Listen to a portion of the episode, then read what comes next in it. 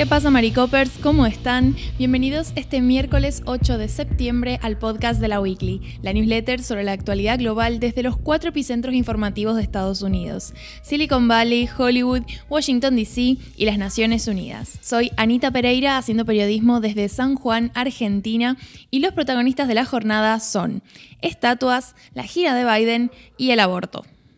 ¿Trata la columna de hoy sobre estatuas? Sí, pero es porque han coincidido un par de eventos que ahora les voy a contar mejor, pero que tienen relación con esta suerte de recambio de ídolos públicos que empezamos a ver mucho el año pasado, luego del asesinato de George Floyd y del auge de protestas, que empezó en Estados Unidos, sí, pero luego se expandió y hay un montón de países en el mundo en donde hubieron casos similares que ahora vamos a recuperar. Entonces, un poco la idea de la columna era eso.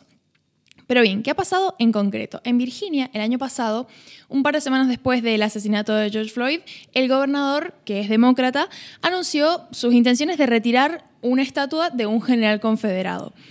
Esos planes se estancaron durante más de un año, por eso recién estamos hablando ahora de esto, porque hubieron un par de residentes que presentaron eh, demandas y que, bueno, demoraron todo el proceso. La semana pasada la Corte Suprema de Virginia falló en favor del gobernador y lo que vamos a ver esta semana es la concreción de esa mm, retirada de la estatua, ¿no? ¿Qué pasa? Que esta figura que es inmensa, además, si buscan fotos en Richmond, en Virginia, es inmensa la figura del confederado Robert Lee representa para muchos de los residentes negros de Virginia un recordatorio de la injusticia y la discriminación racial, porque, bueno, estamos hablando de una estatua en homenaje a uno de los líderes militares de la Guerra Civil estadounidense en el sur. Es decir, es una suerte de monumento que glorifica la esclavitud. Entonces, para muchas personas en Virginia representa mucho esta voluntad y este compromiso gubernamental de, eliminando la estatua, intentar resignificar algunos capítulos de la historia estadounidense. Mientras tanto, en la Ciudad de México y a pocos días de lo que, es lo que va a ser el bicentenario de la independencia, la alcaldesa Baum estuvo anunciando la reubicación, porque en este caso no es que la van a sacar directamente, sino que se va a trasladar de una estatua de Cristóbal Colón. Cristóbal Colón fue una figura bastante controvertida el año pasado. Recuerdo haber leído un par de artículos que hablaban de cómo, bueno, como todo el mundo se la agarró con Cristóbal Colón en algún punto. Pero bueno, sí que significa mucho para los países en Latinoamérica, sobre todo aquellos que la gestión gubernamental está intentando reconstruir esa memoria sobre pueblos originarios, se entiende como el contexto y, la, bronca contra esta, esta figura y todo lo que representa, ¿no? Entonces, ¿qué es lo que ha anunciado la alcaldesa puntualmente? Que la figura de Cristóbal Colón, donde está ahora, que es en una avenida, en una arteria de la Ciudad de México y que se ha convertido en un punto de referencia grande, se va a reemplazar y en lugar de estar el queridísimo Cristóbal Colón ahí, va a haber una estatua de una figura de una mujer olmeca. La etnia olmeca es la considerada la más antigua del continente americano y la madre de todos los pueblos y civilizaciones originarias que vinieron después.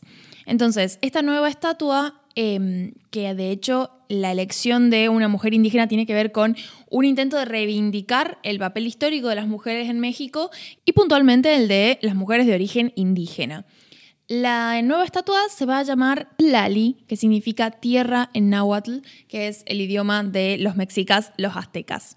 Esta decisión, esta mm, voluntad gubernamental, como hablaba antes, eh, tiene marco en lo que es la Ciudad de México en un ejercicio de repensar la historia mexicana y las efemérides de la historia mexicana a la luz de como una nueva mirada, ¿no? Y porque también están conmemorando los 500 años desde la caída de Tenochtitlán, la capital azteca, en manos de los españoles. Entonces, esto tiene que ver como con una serie de, de iniciativas que van en conjunto pero también tienen que ver con todas estas iniciativas que les decía antes, que vimos el año pasado a raíz de las protestas y de la globalización de las protestas por cuestiones raciales y relacionadas con la esclavitud, que eso es algo que a mí en lo particular me pareció un fenómeno súper interesante porque que la cultura de Estados Unidos tarde o temprano llega a todas las esquinas del mundo no me cabe ninguna duda, pero lo que vimos el año pasado que fue un efecto, en mi opinión, de la pandemia, porque estábamos todos súper conectados con lo que estaba pasando en todas partes del mundo,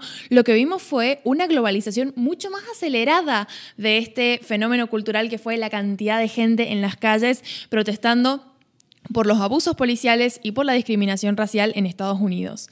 Em, entonces me parecía súper interesante pensar en qué consecuencias ha tenido eso, porque luego hemos estado viendo muchísimos casos en Latinoamérica, pero también en Europa, de estatuas que cayeron, ¿no? Luego de, esta, de este ejercicio de reflexión social, si se quiere, aunque de reflexión tuvo poco, porque los videos y demás son como gente muy exacerbada, muy violenta, con muchas ganas de tirar abajo lo que representa esa estatua, más que la estatua en sí, que muchos artículos y muchos críticos hablan de que no necesariamente tirar abajo una estatua o todas las estatuas va a resolver el problema.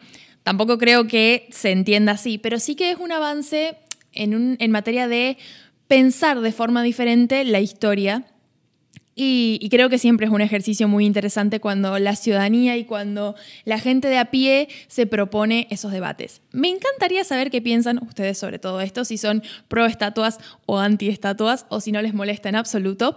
Pero antes de que se me extienda demasiado, paso a los dos titulares que complementan esto que les acabo de contar.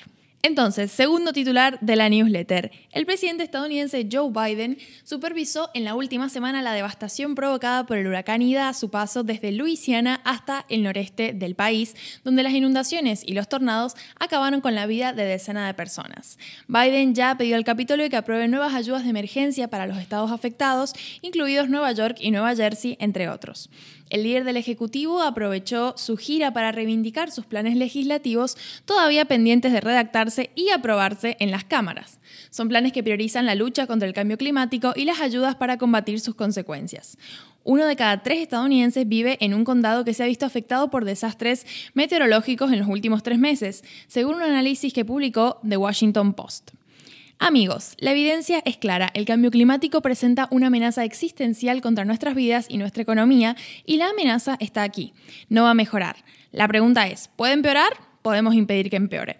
Fue lo que dijo Biden en su visita al barrio de Queens en Nueva York. Finalmente vamos a hablar del aborto, pero no, no en Texas, sino en México, donde el Tribunal Supremo falló este martes de forma unánime que criminalizar el aborto es anticonstitucional y con eso abrió la puerta a que las mujeres eviten penas de prisión y que muchas otras puedan recurrir a casos ya sentenciados. La decisión siente un precedente que promete tener consecuencias trascendentales en los derechos de las mujeres en México, un país socialmente conservador donde la Iglesia Católica tiene una influencia política enorme. El fallo del Supremo está lejos de hacer legal el aborto a nivel nacional, pero sí permite que activistas de todo el país empiecen a retar las leyes de numerosos estados que criminalizan la interrupción voluntaria del embarazo. Los activistas pro aborto en México llevan más de una década luchando por mejorar los derechos de la mujer y contrarrestar la violencia machista, una de las mayores lacras sociales del país y que fue respondida en 2020 con protestas multitudinarias. Millones de mujeres en México esperan que su nación siga los mismos pasos que Argentina, un país latinoamericano en el que el aborto hasta las 14 semanas se legalizó por primera vez el pasado diciembre. La verdad es que el titular se nos va a quedar corto para hablar de lo que sufren las mujeres en México, que de hecho es un, activismo muy fuerte el del feminismo en este país, porque se trata de un colectivo súper vulnerado y que tienen un largo camino por delante en lo que respecta a legalizar sus derechos. En fin, como saben, en la newsletter les adjuntamos algunos artículos para profundizar en cualquiera de estos temas, si alguno les ha resultado particularmente interesante. El podcast de hoy se me ha quedado un poquito largo porque ya estamos leyendo las sugerencias que nos han dejado en el formulario y la idea era como empezar a hacer un poco más contados y menos leídos los podcasts, al menos la columna. Así que bueno, muchísimas gracias por el feedback recibido y si todavía no han contestado la encuesta, el formulario y les interesa, está eh, fijado en el Discord, así que pueden ir a, revisarlo. Está abierto hasta este domingo si no me falla la memoria. Por último, no se olviden de hablarnos por Instagram si quieren que los agreguemos a la lista de mejores amigos donde vamos a estar subiendo fotos de cuenta, avisos sobre la newsletter y básicamente el detrás de escena de lo que es hacer esto, un poco de contenido exclusivo para ustedes. Así que bueno, lo escuchan a Emilio mañana y a ambos el viernes para cerrar la semana. Que tengan buen miércoles. Adiós.